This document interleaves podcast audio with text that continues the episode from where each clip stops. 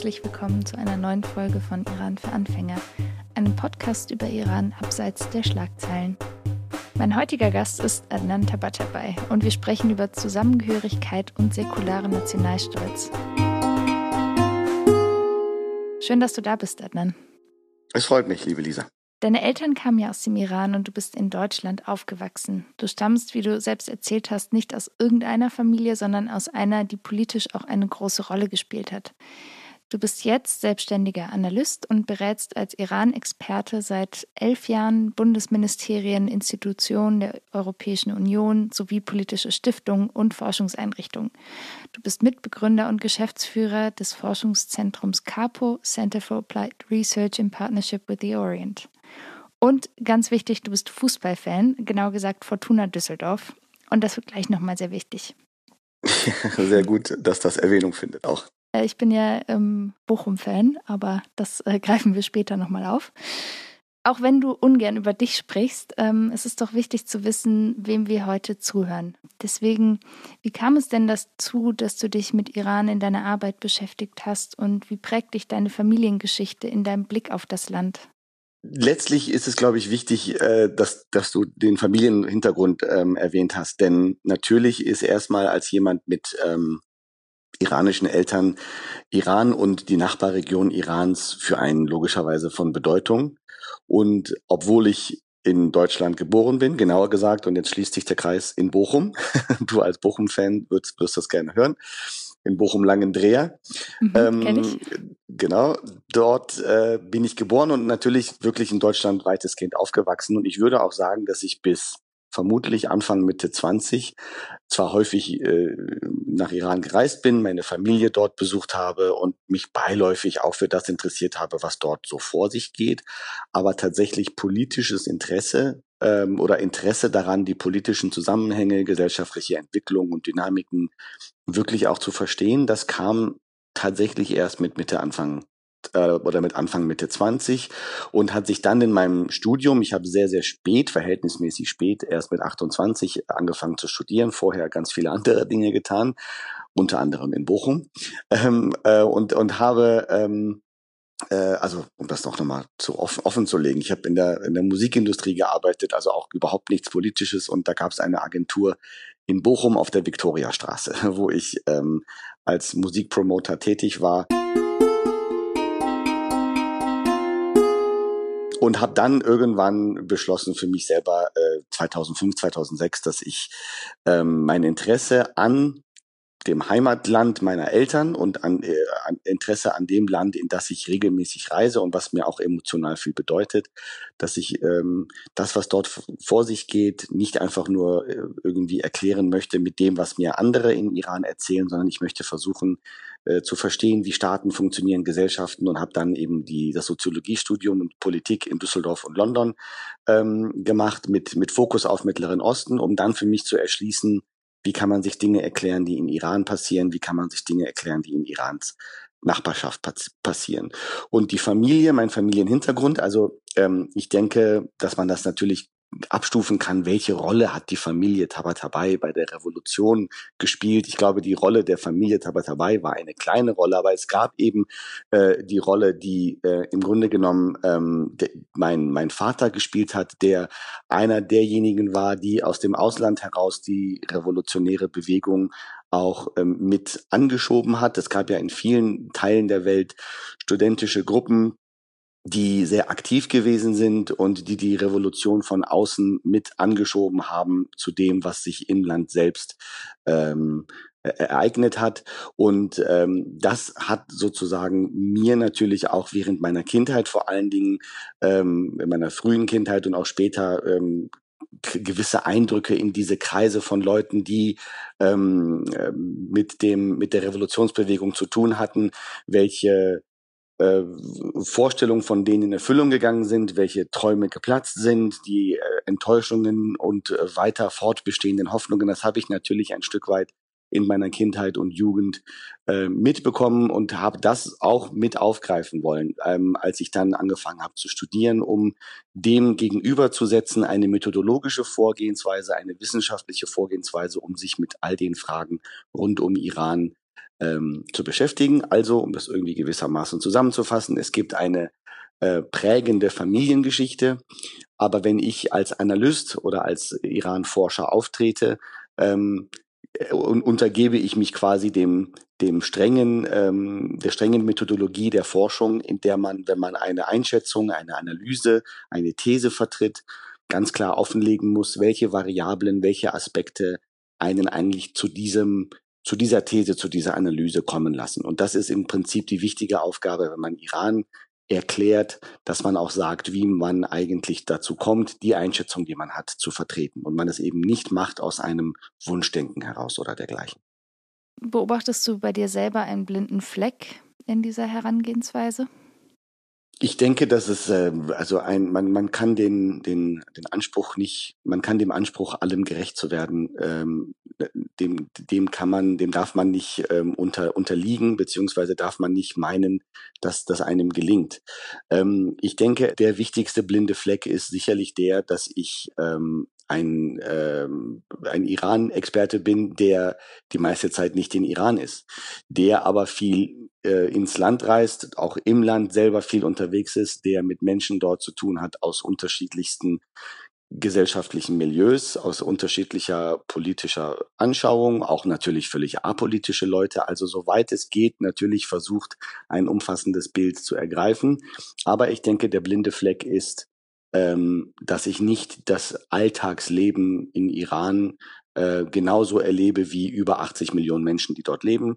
Ähm, und das ist grundsätzlich etwas, was in der außerhalb des Iran stattfindenden Iran-Debatte ich als auch als sehr großen Kritikpunkt anbringen muss, dass, ähm, dass man eben, äh, dass sich viele, viele in ihrer Beobachtung etwas dahingehend überschätzen, dass sie urteilen können über das, was in einem Land passiert, in dem sie letztlich überhaupt nicht überhaupt nicht leben. Und ich denke, das ist, davon kann ich mich auch nicht freisprechen, wenngleich ich sage, ich reise dort viel hin und nehme deswegen auch viel mit. Trotzdem bleibt eben dieser besagte blinde Fleck. Eine Sache, die du sicherlich auch mitnimmst und äh, um das Ganze vielleicht auch nochmal auf eine etwas leichtere Ebene zu heben, ist der Fußball. Und ähm, ich spreche den Fußball deshalb an, weil ich möchte ja mit dir über Zusammengehörigkeit sprechen. Und ähm, Fußball ist zunächst einmal ein recht einfacher Zugang zu diesem, zu diesem Themenkomplex. Ähm, ich finde, Fußball ist zum einen politisch als auch emotional sehr interessant. Ähm, politisch zum, an, zum einen, weil Frauen zum ersten Mal nach über 40 Jahren wieder als Zuschauerinnen ins Stadion durften ähm, ein nicht ganz oder ein Schritt, dessen Konsequenzen auch man auch mit sehr viel Vorsicht bewerten muss. Ja. Ähm, aber es gibt eben auch die Dimension, dass, die dass das iranische Nationalteam der Männer, Team Melli, zu den Besten in Asien gehört. Und bei der WM 2018, ähm, das fand ich sehr beeindruckend, hat ja Ali Reza Bayranwand ähm, einen Foul-Elfmeter von Ronaldo gehalten.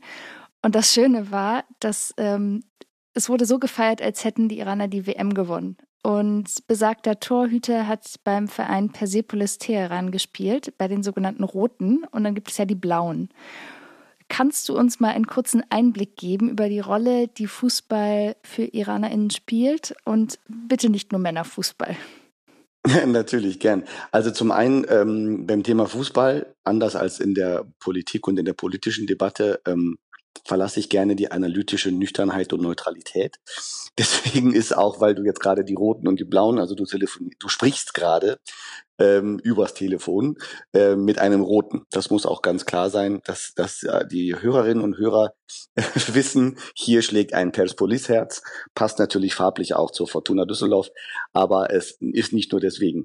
Äh, Fußball ähm, ist äh, genauso wie es natürlich in anderen Ländern auch ist. Äh, erstmal ein, ein, ein Massenphänomen in dem Sinne, dass es äh, kaum, dass man kaum Menschen in Iran trifft, egal ob Mann oder Frau, die, die, die nicht interessiert an Fußball sind. Äh, vielleicht etwas weniger am am Ligabetrieb, also wenn es tatsächlich um Persepolis und Esterlal und andere Vereine in der iranischen ersten iranischen Liga geht, da ähm, genauso auch wie in wie in Deutschland, das ist relativ äh, normal, dass das Interesse an dem Ligabetrieb auf, äh, in der Bevölkerung etwas weniger ist als das Interesse an, an der Nationalmannschaft. Und fangen wir mal mit der, mit der Männermannschaft an.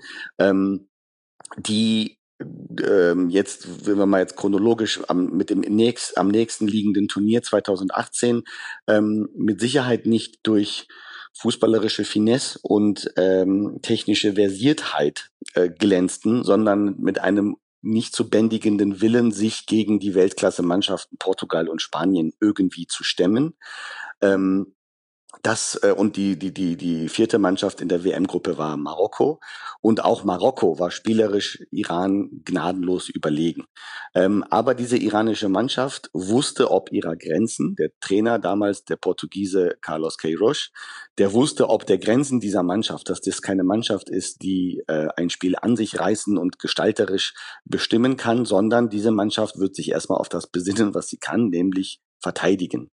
Und ähm, das hat diese Mannschaft während des Turniers äh, sehr, sehr erfolgreich getan. Du hast einen Schlüsselmoment genannt, als äh, der, der Torhüter Beiran Wand, äh, Beiran Wand, dessen Geschichte ja auch fantastisch ist, der als äh, Teenager ähm, aus dem Süden des Landes nach, nach Teheran gegangen ist, dort eine Zeit lang auf der Straße gewohnt hat, weil er unbedingt Fußballprofi werden wollte und vor dem Camp seines Vereins dann auch, äh, vor dem vor dem Vereinsgelände äh, seines, äh, seines Wunschvereins auch gecampt hat und ähm, dort dann letztlich auch wirklich zum Training aufgenommen wurde und dann 2018 den Elfmeter eines der besten Fußballer der Welt hielt. Das ist natürlich eine Geschichte, die dann vielleicht nicht gleich bedeutend ist wie eine Titelgewinn bei der WM, aber eine Geschichte, die der iranischen Bevölkerung unheimlich viel bedeutet hat. Und äh, das ähm, hat natürlich auch damit zu tun, dass eine Nation mit sehr ausgeprägtem, teilweise zu ausgeprägtem Nationalstolz äh, für sich denkt, wir haben eigentlich einen besseren Platz auf der Welt verdient. Und wir stehen da als eine Nation der Ideologen, der Radikalen, manchmal auch der Terroristen. Und das, ähm, das schmerzt vielen Iranerinnen und Iranern. Und natürlich ist der Sport im Allgemeinen ein Feld, in dem iranische Athletinnen und Athleten sich der Welt bei Olympischen Spielen oder bei Weltmeisterschaften mal zeigen können. Und da ist sicherlich Fußball auch drin einzuordnen. Ähm, und diese Mannschaft hat sich immer wieder mal gut präsentiert. Einzelne Spieler waren in europäischen Ligen unterwegs, auch jetzt wieder einige. Ähm, und das ist Iranern unheimlich wichtig, damit es auch mal etwas gibt, wo mit auf, auf globaler oder internationaler Ebene mit, mit einer Wertschätzung auf jemanden iranischer Herkunft oder einer iranischen Mannschaft ähm, geschaut wird.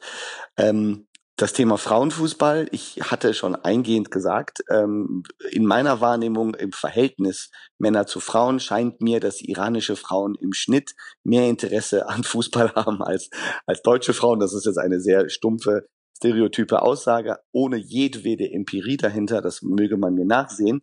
Das ist lediglich eine Wahrnehmung, die ich habe. Ähm, und natürlich gibt es auch iranische Frauen, die Fußball spielen wollen. Und ähm, Genauso wie das mit modernem Tanz, teilweise mit Fahrradfahren in der Öffentlichkeit, Singen als Solo-Sängerin ähm, äh, auf einer Bühne. All das ist in der von den sozialen Regeln sehr, sehr streng kontrollierten äh, äh, in diesem Kontext Irans ist das alles nicht erlaubt. Und dazu gehörte eben auch ähm, Fußball, Frauenfußball äh, und wenn, dann eben nur in einer Kleidung, die sicherstellt, dass nicht nur eine Kopfbedeckung dabei ist, sondern dass auch die, die, die dass, dass das Jersey oder das Trikot langärmlich sein muss und die Hose, ähm, äh, also keine kurze Hose erlaubt ist, also man darf im Prinzip keine Haut sehen und diese ähm, äh, die, die, die Tra diese Trainingsanzüge dürfen jetzt auch nicht sonderlich eng anliegend sein. Das ist also immer dieser Gedanke von die formulieren wir das mal so, dass also die Frau ähm, ihre Kurven nicht zeigen soll beim Sport. Das ist für uns, wenn wir das so von außen betrachten, unheimlich seltsam mit umzugehen. Ähm, dieser, diesen Herausforderungen stellen sich aber sehr viele Frauen und fordern eben ihren Raum auch ein als äh, Fußballerinnen und zum Beispiel auch äh, Futsal, also die Hallenvariante des Fußball, die sich auf einem, die auf einem Hand, Handballfeld stattfindet. Da ist es, da ist zum Beispiel das iranische Futsal-Team wurde vor einigen Jahren Asienmeister ähm, und das drängt sich jetzt auch immer mehr und mehr in die, in die Öffentlichkeit. Und ein letztes Beispiel dazu, was ich interessant fand, während der WM 2018 wurde für ich weiß nicht mehr welche technische Marke das war, entweder ähm, äh, im Zweifel LG oder Grundig, ohne jetzt Werbung für diese beiden Marken machen zu wollen, weil von denen sieht man häufig Plakate in Iran. Da wurden dann nicht mehr nur irgendwelche Fußballstars als ähm, äh, äh Werbefiguren da auf den Plakaten gefeatured, sondern auch mal eine, eine Futsal-Athletin. Äh, das heißt also, diese, dieser Stellenwert einer Futsal-Athletin oder einer Fußballerin ähm, wird auch auf so eine Weise deutlich. Wie du selber gesagt hast, das sind alles kleine Schritte, aber immerhin finden die ein Stück weit statt. Du hast den Stolz gerade schon angesprochen, diesen Nationalstolz. Ist denn, weil Iran ist ja auch ein Vielvölkerstaat, ist denn Fußball oder auch anderer Sport etwas, das Iranerinnen vereinen kann? Also auch nochmal, wenn es jetzt um die Regionalligen geht, die roten und die blauen, durchmischen sich da Menschen verschiedener Herkunft im Publikum oder kann man das eher zuordnen?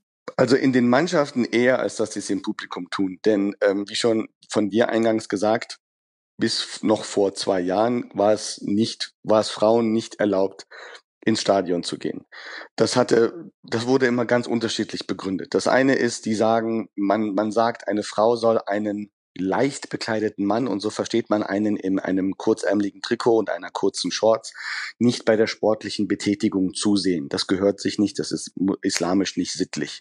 Andere sagen, die Atmosphäre im Stadion, die ähm, vulgären Aussprüche und die, die aggressive Grundstimmung unter den Fans, so wird das betrachtet, ähm, ist äh, quasi äh, Frauen nicht würdig. Das ist natürlich eine Denkweise, die wir auch wiederum von außen blickend kaum nachvollziehen können, die in dem konservativen Kontext äh, Iran ähm, äh, man häufig begegnet. Also das ist ähm, durchaus etwas, was ich auch selber in Diskussionen mit meiner eigenen Familie häufig ähm, äh, zu hören bekam, dass, dass in Fußballstadien ja wilde Stimmung herrscht. Ähm, das heißt, im Publikum ähm, ist das jetzt, wenn man von, von den Geschlechterverteilungen spricht, überhaupt nicht repräsentiert. Ähm, in einer ähm, Fußballmannschaft wiederum, also vor allen Dingen jetzt zum Beispiel in der Nationalmannschaft, finde ich es unheimlich wichtig, dass wir erkennen, dass sich da der Vielvölkerstaat, den der Iran ja ist, manchmal auch sehr schön wieder widerspiegelt. Also es gibt natürlich genauso wie es wie im Iran mehrheitlich äh, muslimisch ist, natürlich äh, gnadenlos mehrheitlich muslimische Spieler, aber eine Zeit lang war der Kapitän der iranischen Nationalmannschaft Anjanik Teimurian, der armenischer Iraner ist und somit Christ.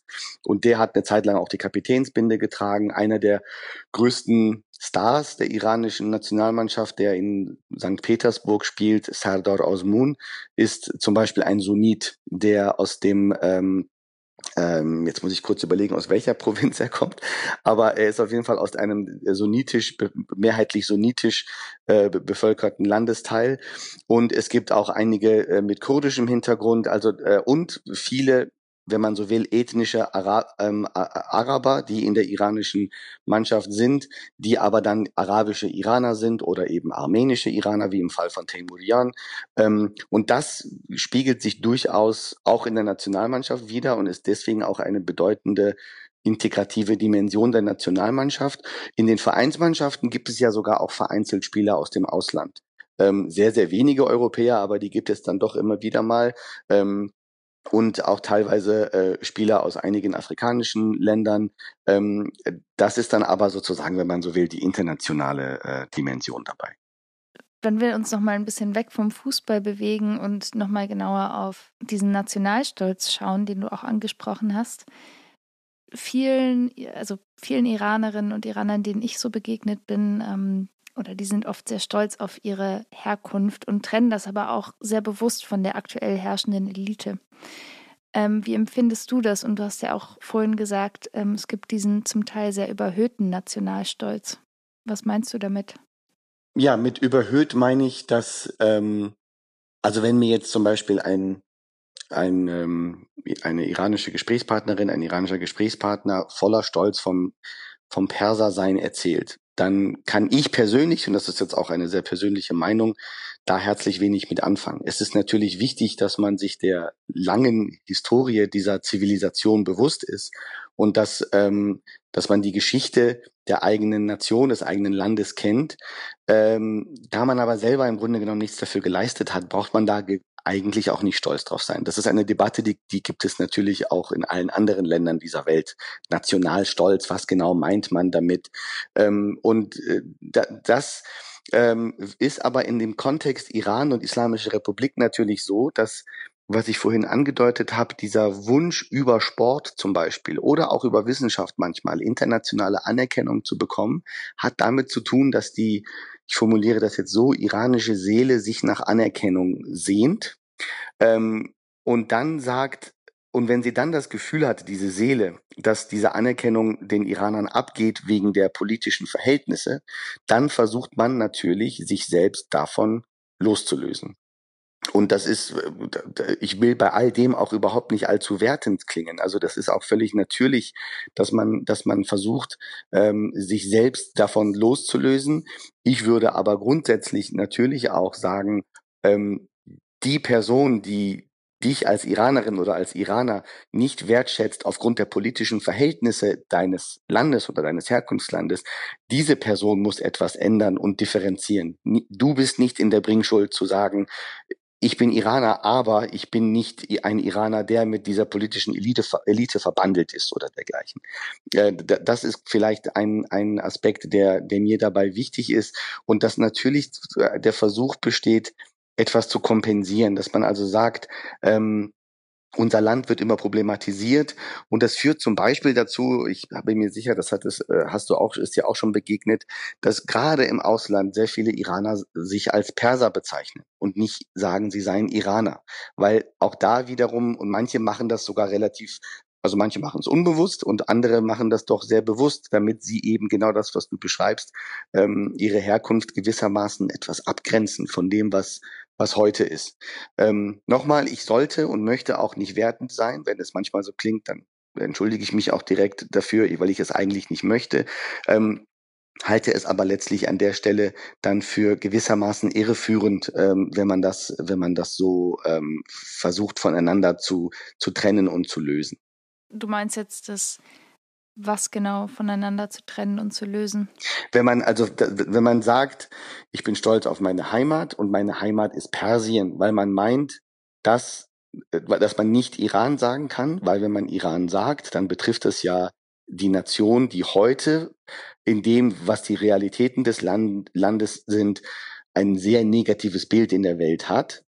Und ähm, das, was aus meiner Sicht falsch läuft, ist, dass Menschen glauben, aufgrund der Realitäten, die in einem Land herrschen, man auch die ähm, Menschen dieser Herkunft auch weniger Wertschätzung schenken kann. Da ist das Problem. Das Problem liegt also nicht darin, dass man es löst, das eine von dem anderen zu trennen. Man sollte nicht in der, in der Rolle sein, zu sagen, man ist also nie im Leben sollte jemand aus äh, das, was ich häufig in Dresden erlebt habe, wenn ich äh, in Dresden bei dem einen oder anderen Studientag einen Vortrag hatte und mir dann auch Leute begegnet sind und sagten, ich bin aber nicht Pegida, keine Sorge.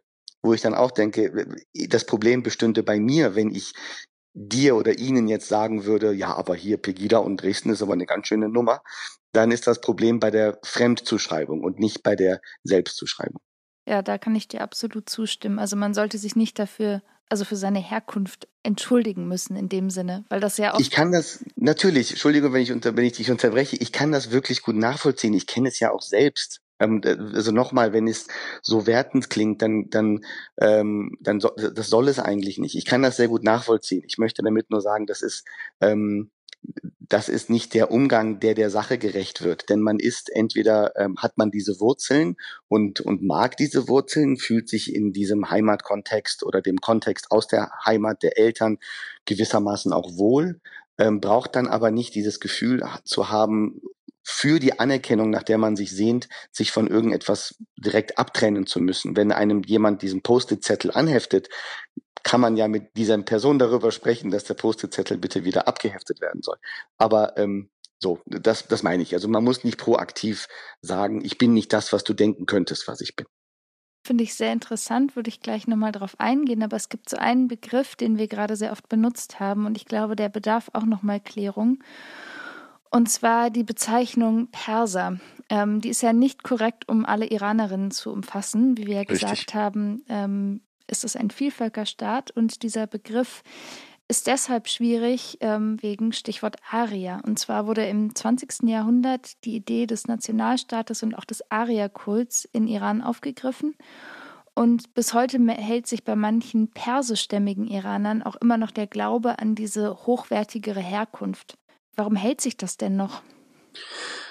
Ähm, ich bin auch manchmal mit meinem Latein am Ende, wenn es um diese Fragestellung geht, ähm, und kann mir das eigentlich auch ein Stück weit damit erklären, dass man nochmal gewissermaßen sich ähm, die Anerkennung äh, irgendwo holen will, die man einfach nicht bekommt und sich dann in der Identitätssuche ähm, an Punkte aufhält, die eigentlich in die komplett falsche Richtung gehen, nämlich bei der Idee, dass es in irgendeiner Weise die her ethnische Herkunft einen ähm, besonders macht.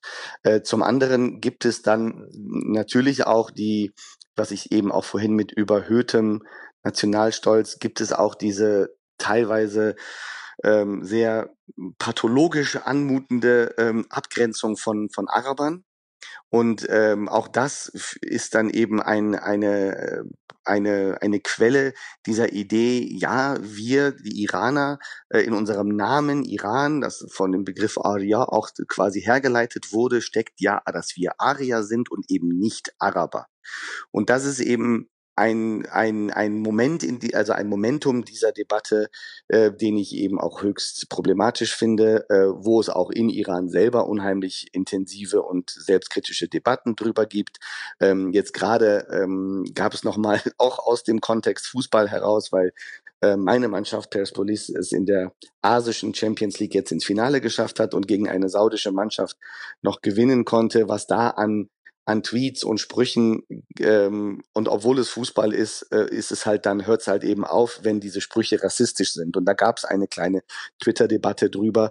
Und da schwingt dieser ganze ähm, Unsinn mit mit Ariatum oder mit dem Stolz auf Ariatum ähm, äh, leider Gottes mit und ähm, ist für meine Begriffe sehr unerträglich. Und in meiner Wahrnehmung, und ich kann mich auch da wieder nur auf meine ähm, anekdotische Wahrnehmung, also es ist keine Empirie, empirische Studie oder so dergleichen, auf die ich mich beziehe, ist das bei in, Iran, in Ausland lebenden Iranern sogar stärker ausgeprägt als bei Iranern, die im Land sind. Die gibt es auch, da gibt es auch welche, die das bemühen, aber ähm, diese Aria-Geschichte und Perser-Identität, das erlebe ich vor allen Dingen bei Diaspora und Exil-Iranern. Wo beobachtest du denn im Land diesen säkularen Nationalstolz? Weil bisher hat der Nationalstolz, über den wir gesprochen haben, hatte wenig mit Religion zu tun.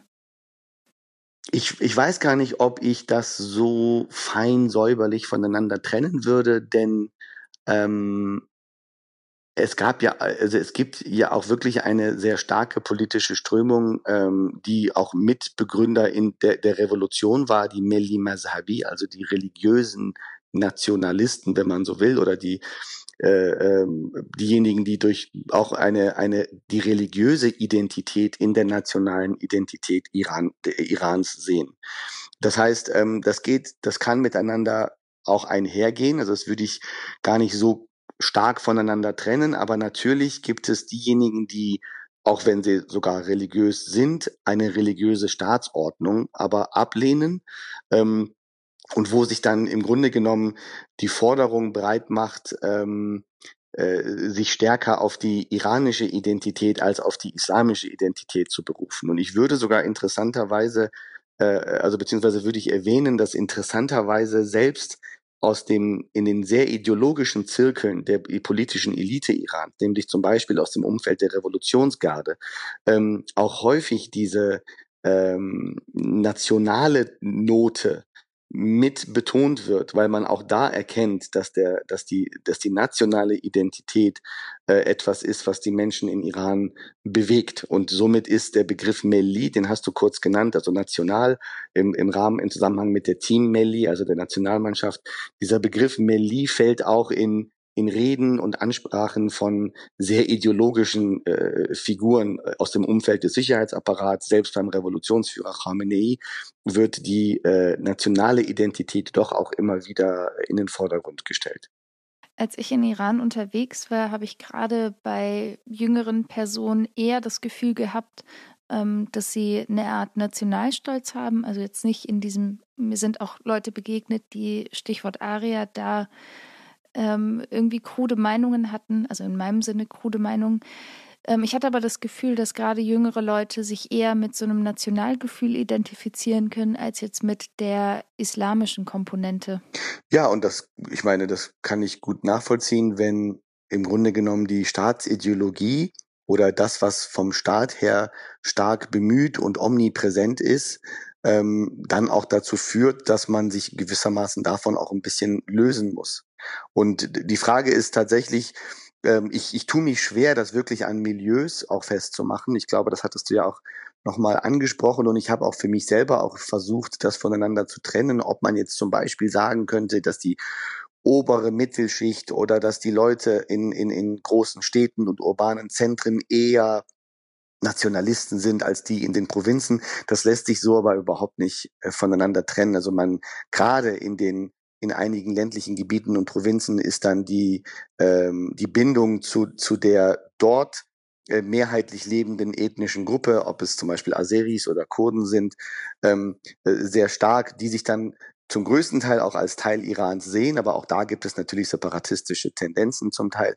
Ähm, und genauso halte ich es, also äh, genauso empfinde ich es auch mit der ähm, mit der Religion oder mit der islamischen Identität. Aber wenn man tatsächlich Tag ein, Tag aus über Staatsmedien, teilweise auch über ähm, Billboards und anderes diese islamische und schiitische Identität immer wieder aufgezeigt bekommt, ähm, sehnt man sich natürlich eher darin zu sagen, wo ist eigentlich hier mal das Messaging, dass wir auch Iraner sind und nicht nur Muslime. Und da, das kann ich mir gut vorstellen, dass das etwas auch äh, besonders bei, bei jungen Menschen und je nachdem, wo man sie trifft, dass das bei denen noch stärker ausgeprägt ist. Wenn du sagst, du bist öfter in Iran, begegnen dir denn so Orte oder auch ähm, soziale, ja, soziale Orte oder wo begegnet dir dieser National oder dieses Nationalgefühl, dieses Gefühl von Zusammengehörigkeit? Gibt es es überhaupt? Das muss ich sagen, ähm, ist jedes Mal, wenn ich ins Land reise und ich bin jetzt natürlich Corona-bedingt äh, leider weniger dort, aber sonst eigentlich immer alle zwei bis drei Monate reise ich dorthin. Und jedes Mal, wenn ich dorthin reise, ähm, ähm, äh, erscheint mir quasi das, dieses, dieses Zusammengehörigkeitsgefühl äh, noch präsenter, als ich es dann wieder eine kurze Zeit vermutet hätte. Das heißt, also was natürlich ähm, besonders stark ist, also wir kamen vom Sport, das ist natürlich dann da lässt sich auch über politische oder kulturelle oder traditionelle äh, Differenzen hinwegsehen und alle sind natürlich dann, dann vereint. Aber wenn, wenn es beispielsweise ein, ähm, zu dem zu dem Thema Umweltschutz sogar kommt, wo dann auch häufig damit äh, debattiert wird oder der Sauberkeit von von Städten und der Luftverschmutzung, dass ähm, dass man ja nun wirklich Verantwortung auch hat für das Land, in dem man gemeinsam lebt. Da kann auch eine solche Idee von Zusammengehörigkeitsgefühl immer wieder mal ähm, entstehen. Und natürlich klar auch bei politischen Fragen ähm, ganz besonders stark ausgeprägt haben wir das kurz nach der ähm, Ermordung von von Qasem Soleimani, diesem General durch einen Drohnenangriff der USA, hat man es noch mal sehr sehr stark ausgeprägt gesehen, weil es ein ein Moment gewesen ist, in dem auch wenn man Qasem Soleimani als jemand ähm, äh, als jemanden hat, der den es auch für den auch in Iran sehr viele Menschen sehr viel Kritik übrig hatten, aber dass da eine ausländische Macht in einem dritten Land ihn ihn ihn hinrichtet aus der Luft, ähm, äh, das das hat dann auch noch mal ein, eine eine Art Verteidigungshaltung oder eine Art Zusammenrücken herbeigeführt.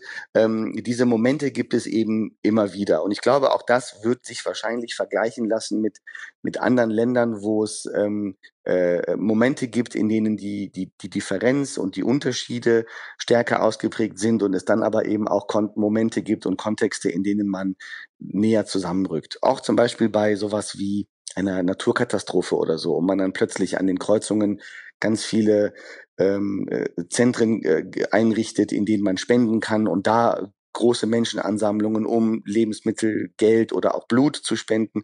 Das sind immer so Momente, ähm, wo ich das besonders stark ähm, erlebt habe.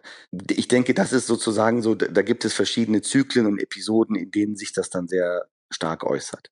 Und so im Alltag, also du hast ja eben auch angesprochen, jüngere Leute suchen vielleicht nach diesem Momenten im Alltag, wo dieses Iranersein mal im Vordergrund steht und etwas losgelöster ist von diesen Billboards mit den omnipräsenten Revolutionsführern? Ich, ich, ich denke, dass sogar in Zeiten der, äh, also es gibt, es gibt manchmal diese Auslöser und ich denke, dass auch die Situation rund um Corona ein Auslöser war, in dem, ähm, weil eben sehr, sehr lange der Staat auch nicht wusste, wie man auf sowas reagieren kann und reagieren muss und auch nicht in der Lage war, schnell zu reagieren ähm, natürlich auch viele zivilgesellschaftliche Organisationen oder NGOs und auch zum Teil einfach Krankenhäuser dazu übergegangen sind, ähm, selber im Grunde genommen äh, Maßnahmen ähm, äh, herbeizuführen oder äh, dabei zu helfen, ein Bewusstsein äh, innerhalb der Bevölkerung äh, zu erzeugen, wie man sich vor diesem Virus schützen kann. Ich war ja zu dem Zeitpunkt dort, als im Prinzip die, die Corona-Welle Iran dann erreichte und das auch öffentlich wurde. Und man konnte ziemlich schnell sehen, dass dann ähm, äh, die, die, die Disziplin, dass man, dass man äh, in, in der Familie ähm, da, da, da, äh, verzichtet, sich, sich gemeinsam in größeren Ansammlungen zu treffen oder dass man sich bei der Begrüßung umarmt, dass man sich überhaupt auch nur die Hände gibt ähm, und dass in Restaurants dann beispielsweise die, die Kellner dann in Masken und mit Handschuhen das Essen serviert haben. Damals die, die, ähm, die, die Gäste oder die Besucher der Restaurants noch nicht. Also das war Ende, Ende Februar. Aber das sind so Dinge, wo dann plötzlich ein, ein Ruck auch ein Stück weit durch die Gesellschaft geht, dass man merkt, wir müssen hier selber gerade ähm, etwas tun, um, um zu helfen. Und das gibt es auch bei Fragen von, von Wohlfahrt, auch bei Fragen zum Beispiel auch vom, von der Verkehrssituation. Jeder, jede, die schon mal in Teheran war, weiß, wie das Verkehrsverhalten dort häufig ist, von Autofahrern insbesondere. Und da gab es auch verschiedene Kampagnen, die, die wirklich aus ähm, zum Teil den sozialen Medien hervorgegangen sind, dass Leute gesagt haben, wir können, wir können jetzt so nicht weitermachen und die Stadtverwaltung kriegt es irgendwie nicht hin. Also versuchen wir selber ein Bewusstsein dafür zu, zu erzeugen. Farhang Sorsi nennt man das, also quasi eine Art, also eine Kultur schaffen der vernünftigen Fahrweise ähm, oder das zu kultivieren. Das sind so verschiedene Dinge im Alltag, wo ich zunehmend das Gefühl habe, dass die Bevölkerung gar nicht mehr jetzt großartig auf einen Staat wart, auf einen Staat wartet, der diese Dinge erledigt, sondern auch selbst ähm, ähm, Ansätze zeigen. Und da hat dann auch irgendwann hat es dann auch nichts mehr mit Nationalbewusstsein zu tun, sondern eher mit dem Alltagsleben in einer bestimmten Stadt oder in der unmittelbaren Umgebung. Also das müssen wir dann so ein bisschen auch davon wahrscheinlich lösen, was das Ganze dann mit nationaler Identität noch ähm, zu tun hat. Wo hast du denn das Gefühl, fängt ähm, das iranische, das iranisch sein oder dieses Gefühl von nationaler Identität an im Alltag? Wo begegnet dir das? Das ist eine gute Frage. Ich ähm, würde jetzt da auch aus, wie man im Rheinland sagt, Übrigens ist Düsseldorf natürlich Rheinland, nicht Ruhrgebiet. Du ja, es ist mir vorhin auch nochmal eingefallen. Ich dachte, oh Gott, wie konnte ich diesen Fehler begehen? Nein, Gottes Willen. Also, wie man im Rheinland sagt, müsste ich diese Frage so ein bisschen aus der Lameng, also aus dem Bauch heraus ähm, beantworten. Ich, ähm, ich würde sagen, dass äh, natürlich ein Iran auch ein Kontext ist, in dem vieles äh, ultra vieles politisiert ist und dass, ähm, dass wenn es zum Beispiel darum geht, ähm, dass man das Gefühl hat, es gibt soziale Ungleichheit oder soziale Ungerechtigkeit. Dieses Gefühl ist natürlich massiv äh, ähm, angestiegen, eben weil es soziale Ungleichheit und Ungerechtigkeit gibt. Ähm, die, die, die, die Schere zwischen den Wohlhabenden und den, den, den Armen äh, ähm, klafft auseinander oder diese, diese Kluft wird immer weiter und äh, die, die, die Armut nimmt ähm, immer mehr Menschen ein, beziehungsweise die schweren Lebensverhältnisse.